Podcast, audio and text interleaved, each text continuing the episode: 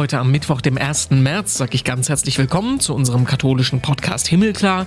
Ich bin Renato Schlegelmilch und ich erzähle mit euch Geschichten von Menschen aus der katholischen Welt. Und heute ist das Ferdinand Keineder. Wir selber sprechen sehr konsequent von einem Art Verfassungsfehler, der der Kirche innewohnt. Wer in Deutschland wissen will, was die katholischen Laien denken, der fragt das ZTK. In Österreich übernimmt die Aufgabe die katholische Aktion. Ferdinand Keineder ist deren Präsident und erklärt uns, warum man sich auch in Österreich Reformen der Kirche wünscht, wie die angegangen werden und warum die katholische Aktion nicht den Bischöfen nach dem Mund redet, obwohl sie offiziell von der Bischofskonferenz abhängig ist. Interessantes Gespräch wird das. Vorher blicken wir noch auf die Schlagzeilen. Was hat sich getan in der katholischen Welt? Und da treffen sich im Moment in Dresden die deutschen Bischöfe zu ihrer Frühjahrsvollversammlung. Die Stimmung, die ist durchaus angespannt, weil fünf Bischöfe vorab eigenständig einen Brief nach Rom geschrieben haben, der Entscheidungen des synodalen Weges hinterfragt hat. Beobachter hoffen jetzt darauf, dass diese Konflikte in Dresden offen angesprochen und ausgetragen werden, damit sowas nicht weiter hintenrum passieren muss. Einen Dämpfer gab es allerdings direkt schon zum Auftakt. Der Botschafter des Papstes, Erzbischof Eterovic, hat klargestellt, dass Bischöfe nicht eigenständig sogenannte synodale Räte in ihren eigenen Bistümern einrichten können. Dieses Verbot, das kommt direkt vom Papst. Und wo wir schon beim synodalen Weg gerade waren, bevor der sich in der kommenden Woche zum letzten Mal trifft, haben mehrere prominente Konservative ihre Mandate dafür niedergelegt. Neben dem Bonner Stadtdechanten Wolfgang Picken ist das eine Gruppe von vier konservativen Frauen. Es fehle dem Prozess eine inhaltliche Offenheit und man habe Angst vor einem Bruch mit der Weltkirche, heißt es. Und wenn ihr euch über Karneval eine Erkältung eingefangen habt, dann fühlt euch in guter Gesellschaft. Nicht nur mir geht's so, nicht nur euch, sondern auch dem Papst. Stark erkältet sei Franziskus laut Vatikan, hat jetzt an mehreren Treffen seine vorbereiteten Reden nicht verlesen können und wirkt auch grundsätzlich ein wenig angeschlagen. Wir wünschen da natürlich gute Besserung. Und ich freue mich sehr, dass wir uns im Podcast heute unterhalten können über die Kirche in Österreich, gemeinsam mit Ferdinand Keineder. Er ist Präsident der Katholischen Aktion Österreich. Ich grüße Sie. Schönen guten Tag. Ja, grüß Gott. Sie sind aber nicht nur das. Äh, Sie sind 2021 zum Präsidenten des österreichischen Laiengremiums gewählt worden. Da können wir gleich intensiv drüber sprechen. Ähm, stellen Sie sich doch erstmal darüber hinaus vor. Sie haben ja zum Beispiel auch äh, lange für die Ordensgemeinschaften in Österreich gearbeitet. Ja, so ist es. Ich, äh, ich habe für die Ordensgemeinschaft in Österreich in Wien das Medienbüro aufgebaut, äh, nachdem, ich, nachdem ich im Oberösterreich für die Diözese Linz gearbeitet habe, 30 Jahre lang. Zuerst als Pastoralassistent, dann als Ausbildungsleiter für Theologiestudierende und dann als Mediensprecher und Kommunikationsverantwortlicher und dann in Wien eben für die Ordensgemeinschaften.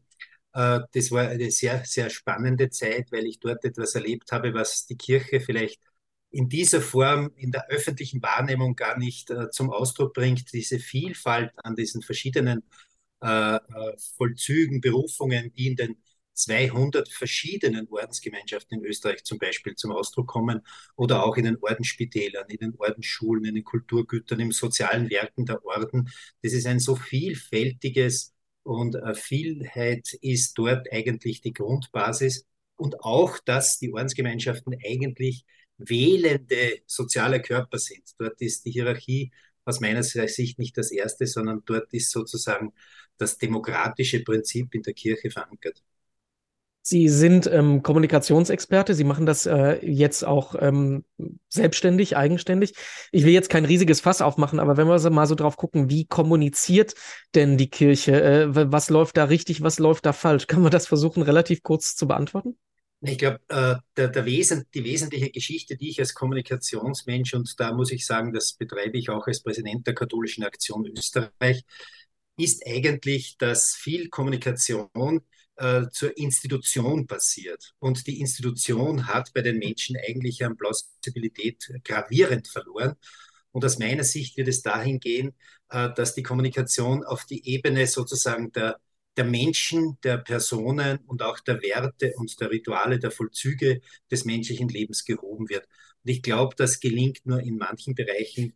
Der, die mediale Öffentlichkeit, der mediale Resonanzraum, glaube ich, schaut immer auf die doch sehr hierarchisch verfasste Institution und dort ist es sehr schwer, sich auch plausibel zu erklären. Also quasi ähm, die Kirche als Institution ist unten durch bei den Menschen, aber was noch ernst zu nehmen sind, sind die Menschen, die dahinter stehen, weil die authentisch sind, weil die eine Geschichte haben. Kann man das so sagen? Ja, das würde ich ganz, ganz äh, treffend unterstreichen. Die Menschen, die sich einsetzen wieder für Menschen, zum Beispiel im karitativen Bereich oder sich einsetzen auch in anderen Bereichen wie bei Musik oder bei Theater, Bühne etc. Diese Menschen haben eigentlich eine hohe Achtung und auch Relevanz im medial, in der medialen Wahrnehmung. Dort, wo der Institution verteidigt oder Institutionen unbedingt in den Vordergrund rücken will, dort ist eigentlich äh, im medialen Resonanzraum eine, eine, ein sehr äh, sparsames Vibrieren vorhanden. Jetzt haben wir ähm, Deutschland und Österreich zwei Gesellschaften, die sich sehr nahestehen, die sich ziemlich ähnlich sind. Wie ähm, sieht's denn eigentlich aus mit der Kirche in Österreich? Das Bild, das wir im Kopf haben, ist, dass Österreich ja nochmal eine Nummer katholischer ist als viele Regionen in Deutschland. Es gab ja auch in Österreich jetzt noch nicht diesen riesigen Schockmoment Missbrauchsstudie, den wir mit der MHG-Studie 2018 in Deutschland hatten. Ist das alles zu Ihnen nach Österreich mit rübergeschwappt oder ist das nochmal ein ähm, anderer Kontext? Mein, meine These ist die, dass der Missbrauch in Österreich anders äh, aufgearbeitet wurde. Und zwar vor allem rund um das Jahr 2010 und davor natürlich mit dem mit Kardinal Grohr. Das war schon ein, eine, eine Einschwingen, dass diese Thematik eine, eine wesentliche Thematik für den kirchlichen Vollzug wird. Äh, was in Österreich gelungen ist damals, ist, dass äh, sozusagen der Missbrauch und die ganze Geschichte, die sich daraus dann äh, sozusagen, die aufgestiegen ist, dass alle Bischöfe und auch die Ordensgemeinschaften sozusagen sich an einen Tisch gesetzt haben, das ernst genommen haben, dann auch diese Glasnik-Kommission gebildet haben, die eine Außengeschichte ist und nicht in der Kirche angesiedelt ist und so der Missbrauch eigentlich gut äh, bearbeitet wurde und auch die Opfer dementsprechend entschädigt wurden. Und Österreich hat neun Millionen Einwohner, äh, davon sind ungefähr 60 Prozent katholisch. Äh, da ist es schon um eine Summe gegangen von äh, über 30 Millionen Euro, die dafür aufgewendet wurden, um die Opfer auch wirklich zu entschädigen. Darum ist dieses Thema zwar da und es ist eine Realität und ich persönlich bin auch sehr dafür, immer wieder die Opferperspektive einzunehmen und sozusagen das fair zu bearbeiten. Aber es ist nicht in diesem Zusammenhang mit dem synodalen Prozess aufgetaucht. Das heißt, es gibt jetzt auch nicht so diese, dieses gesellschaftliche Grummeln, diese, diese, diese Grundunzufriedenheit mit der Kirche als Institution? Oder gibt es das unabhängig vom Thema Missbrauch trotzdem? Nein, es gibt schon, es gibt auch eine ganz, ganz hohe Austrittszahl in Österreich, ähnlich wie in mhm. Deutschland. Also das macht die Bischöfe schon sehr betroffen. Ich nehme auch wahr in den Gesprächen, dass die Bischöfe fast ein bisschen hilflos sind dem gegenüber.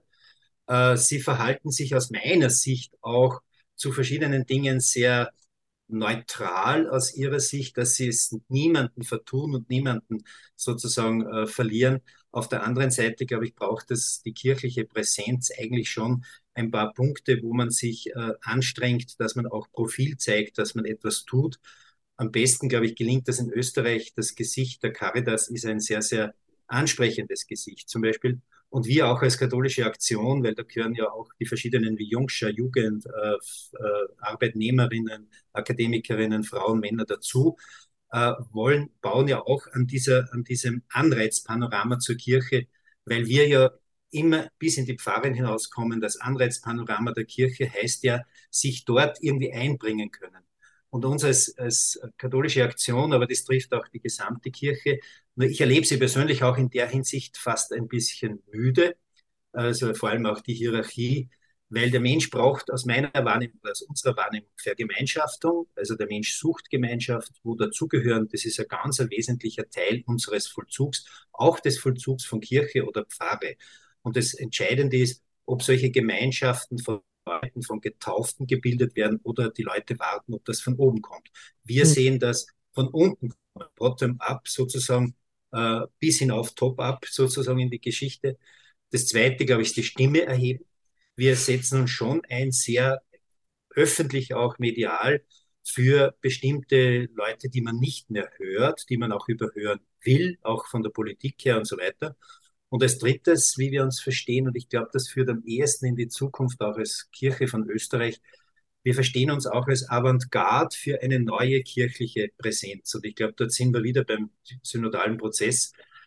Neue kirchliche Präsenz heißt, dass die Kirche nicht nur im Priester da ist, vielerorts überhaupt nicht mehr. Auch in Österreich sind viele Pfarren eigentlich ohne Pfarrer. Und es gibt neue Formen, wie sozusagen diese vergemeinschaftete Christenschar äh, miteinander agiert, miteinander sozusagen Werte hochhält, auch Tätigkeiten, Rituale pflegt und eben Gemeinschaften bildet. Und in Österreich ist das auf einer Seite sehr traditionell zum Teil und es gibt aber auch äh, Anzeichen, dass das wirklich auch sehr fortschrittlich ist. Ich selber komme aus der Diözese Linz. Dort ist es eigentlich schon möglich seit mehr als 25 Jahren, dass Männer und Frauen Pfarrgemeinden leiten.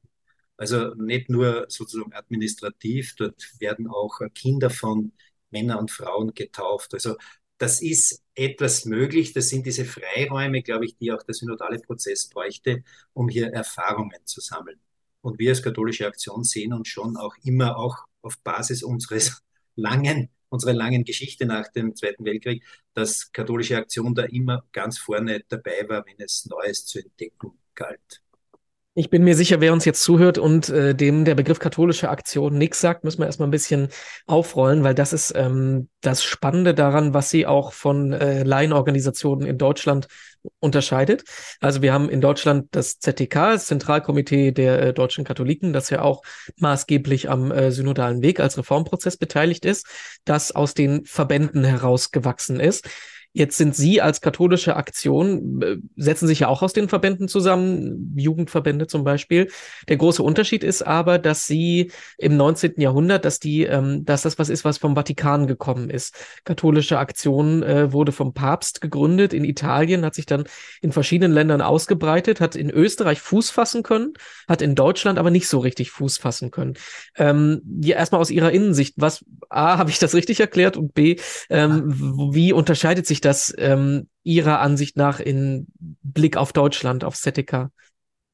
Ich glaube, dass das ZDK hat eine ganz große Unabhängigkeit, weil es durch Verbände etc. organisiert ist. Wir als katholische Aktion äh, sind eigentlich zusammen mit den Bischöfen konzipiert worden. Unser, unser Statut sozusagen besagt, dass wir bottom-up gewählt werden. Die Vertreterinnen und Vertreter sind gewählt aus den verschiedenen Bereichen, eben Kinder, Jugend und so weiter und treten. Und wir sind in Verbindung mit, der, mit den Bischöfen jeweils auch konzipiert.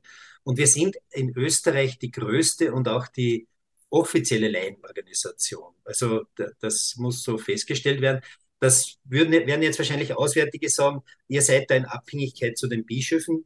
Äh, da mag, mag, ich sagen, ja, das stimmt, weil ich zum Beispiel auch als Präsident der Katholischen Aktion Österreich musste von der Bischofskonferenz bestätigt werden.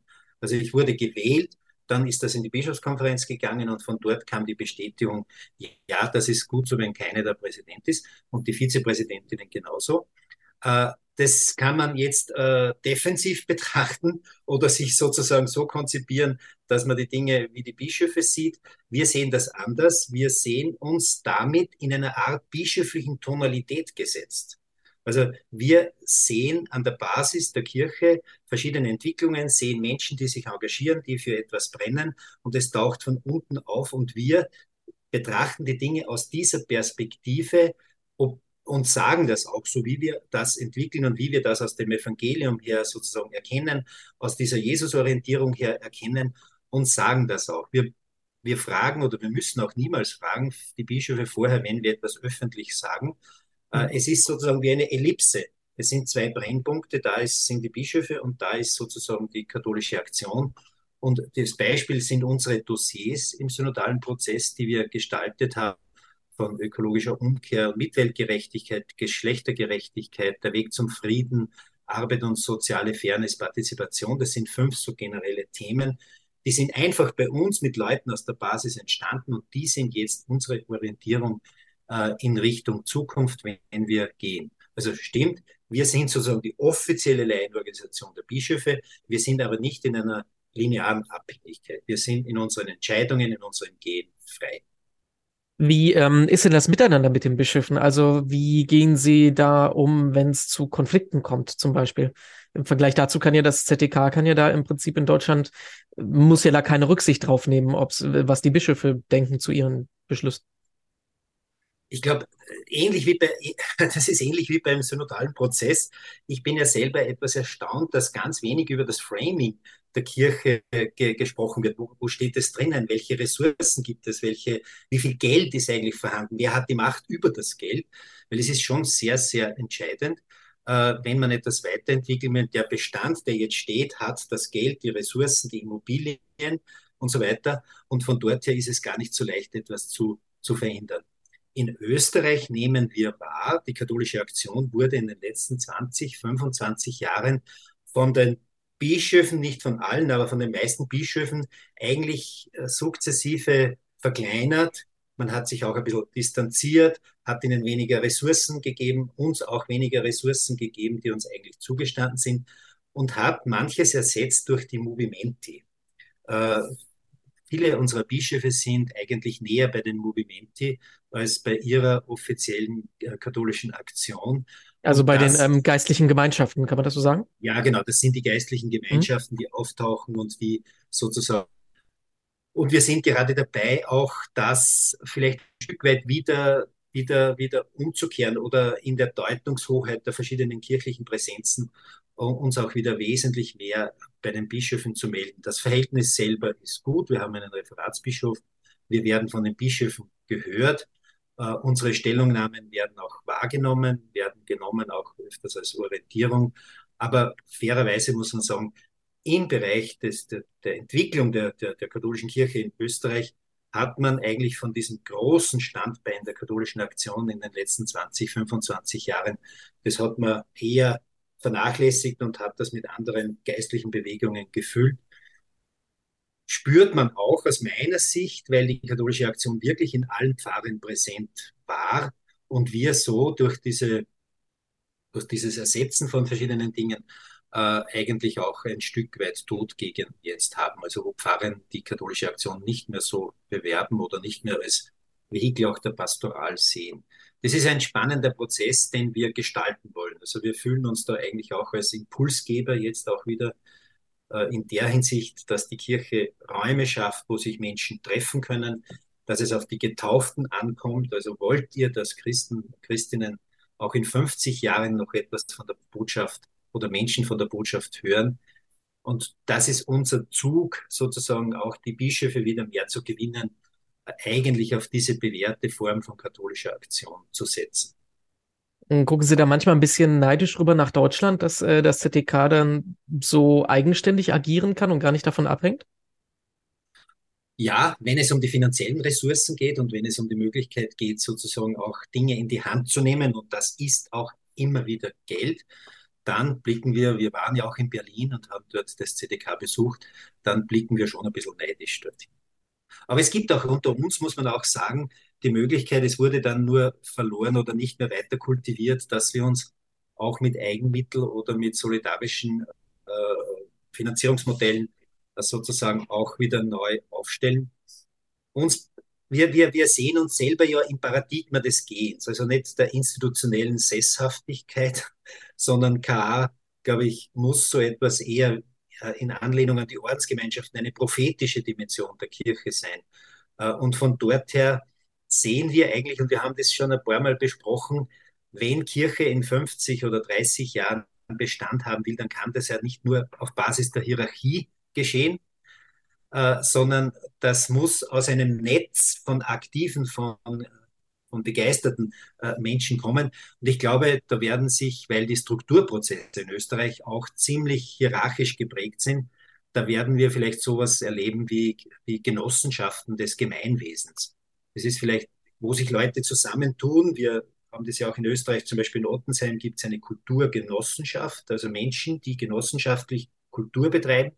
So muss man sich das auch vorstellen, dass Menschen vielleicht genossenschaftlich miteinander sozusagen das betreiben, was Jesus auf den Weg gebracht hat, äh, wie das der Jesus gemacht hat. Also das fehlt mir auch ein bisschen beim synodalen Prozess, diese, diese, es ist fast ein bisschen eine Sprachlosigkeit in Richtung mhm. einer tiefen Jesus-Orientierung. Man hört viel von Struktur, von Begriffen, äh, und diese tiefe Jesus-Orientierung, die fehlt mir ein bisschen. Aber vielleicht ist sie auch ganz selbstverständlich und man spricht nicht darüber. So erlebe ich das auch öfter. Aber ich glaube, es braucht wieder eine massive Orientierung sozusagen hin zu diesem Jesus-Geschehen, dann weiter, was sich daraus entfaltet hat. Und es hat ja doch ein paar hundert Jahre gedauert, bis sich die Kirche institutionell mit der Macht verknüpft hat. Und das ist auch unser Dilemma, glaube ich, in dieser Zeit. Synodalen Prozess haben Sie gerade schon angesprochen. Ich habe ähm, mal in das Dokument nochmal reingeguckt, das letzten Sommer aus Österreich in den Vatikan gegangen ist. Das ähm, überschneidet sich ja sehr mit den Wünschen der Gläubigen in Deutschland. Also Frauenweihe ist ein ganz großes Thema, äh, mehr auf die Menschen an den Rändern blicken, äh, mehr Mitbestimmung für Laien wird sich auch gewünscht. Ähm, wie wie, wie betrachten Sie das? Also ähm, denken Sie, das sind die Wünsche getroffen, die Sachen getroffen, die die österreichische Kirche sich wünscht, dass sich das ändert? Ja, also aus meiner Sicht ist es auch bei den Bischöfen angekommen, dass das wirklich das virulenteste Thema ist. Und mhm. wir selber sprechen öf wirklich äh, sehr konsequent von einem Art Verfassungsfehler, der, der, die, der der Kirche innewohnt.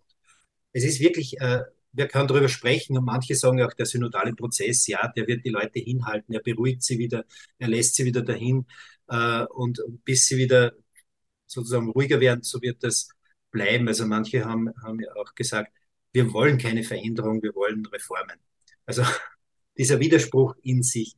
Äh, wir reden ganz offen vom Verfassungsfehler, der, der, der darin besteht, dass die Geschlechter äh, unterschiedlich behandelt werden. Also auch die Geschlechterfrage ist nicht offen.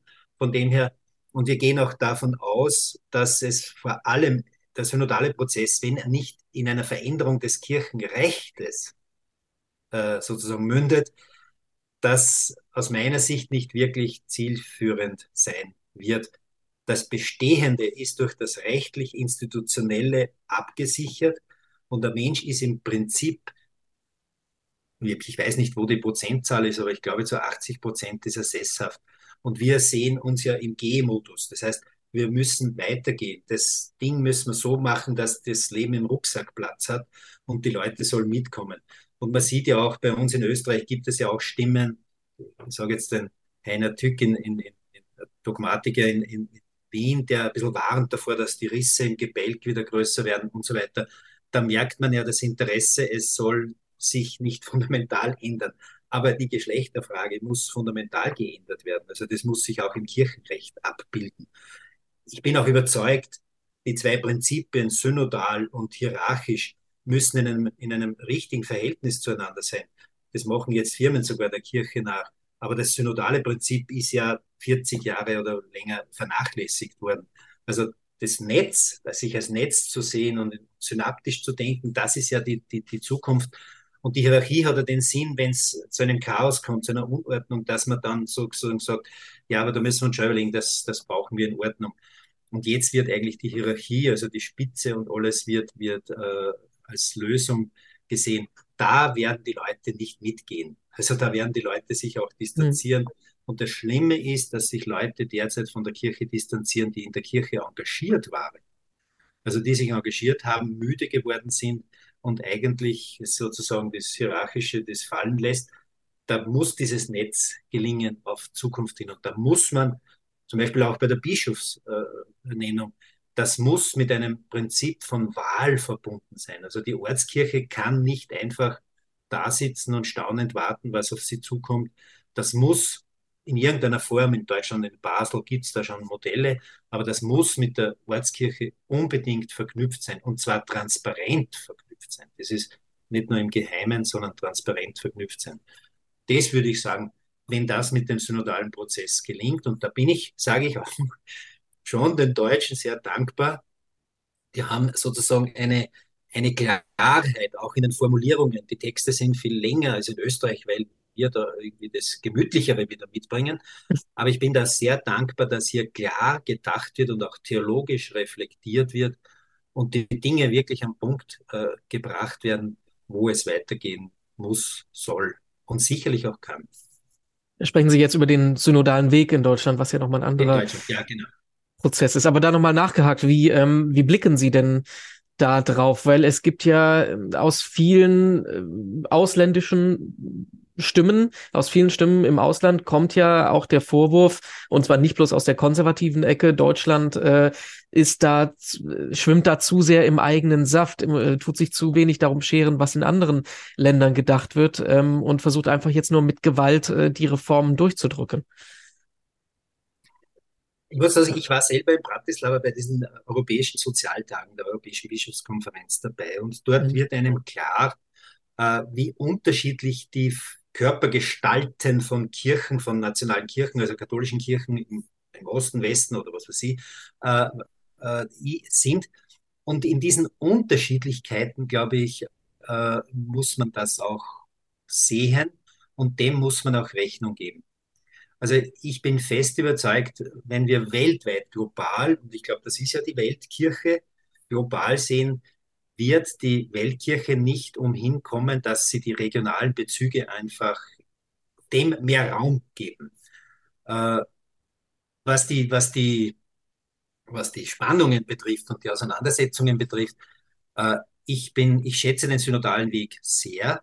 Äh, auch dieses, dieses klare und gedankliche am synodalen äh, Habitus äh, festgemachten, der festgemachten Art auch der Treffen, der, der Körpersprache, wie man zusammenkommt, dass man wirklich als Netz agiert, auf Augenhöhe miteinander spricht und sich sozusagen darauf einlässt. Das haben wir in Mariazell zum Beispiel gehabt, auch wo ich dabei war.